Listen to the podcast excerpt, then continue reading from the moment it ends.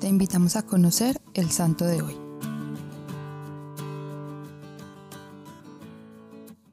Hoy te presentamos a San Antonio Abad. San Antonio es considerado el padre del monaquismo, es decir, el padre de los monjes, y ya veremos qué le hizo merecedor de ese título tan importante.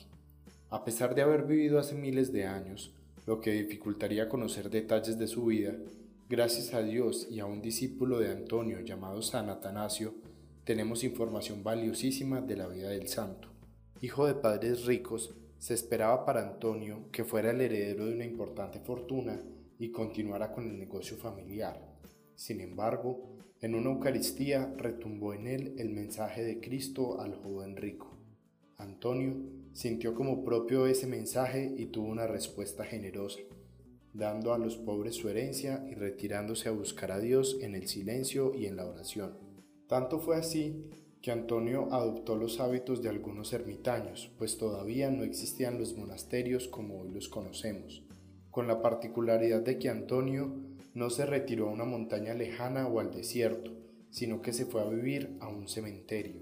Este acto era además simbólico, pues sus contemporáneos consideraban los cementerios lugares tenebrosos y habitado por demonios. Para Antonio, Cristo había vencido a la muerte y nada había que temer en ese lugar. La vida de Antonio despertó admiración en muchos que quisieron imitarlo, y él los organizó en comunidades de oración y de trabajo.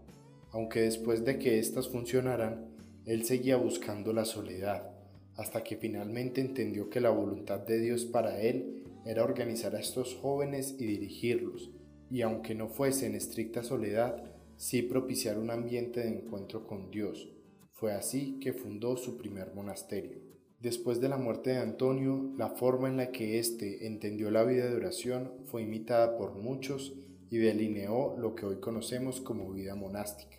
Hoy te propongo que hagas una oración por todos los monjes y monjas del mundo que han renunciado a todo y dedican su vida a orar por nosotros, y si conoces algún monasterio cercano, procura realizar alguna obra de caridad hacia ellos.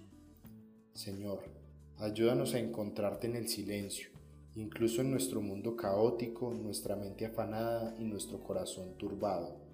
Que en ti, Señor, encontremos reposo, paz y que la oración sea el silencio donde tú nos hables. Amén. Cristo Rey nuestro, venga tu reino.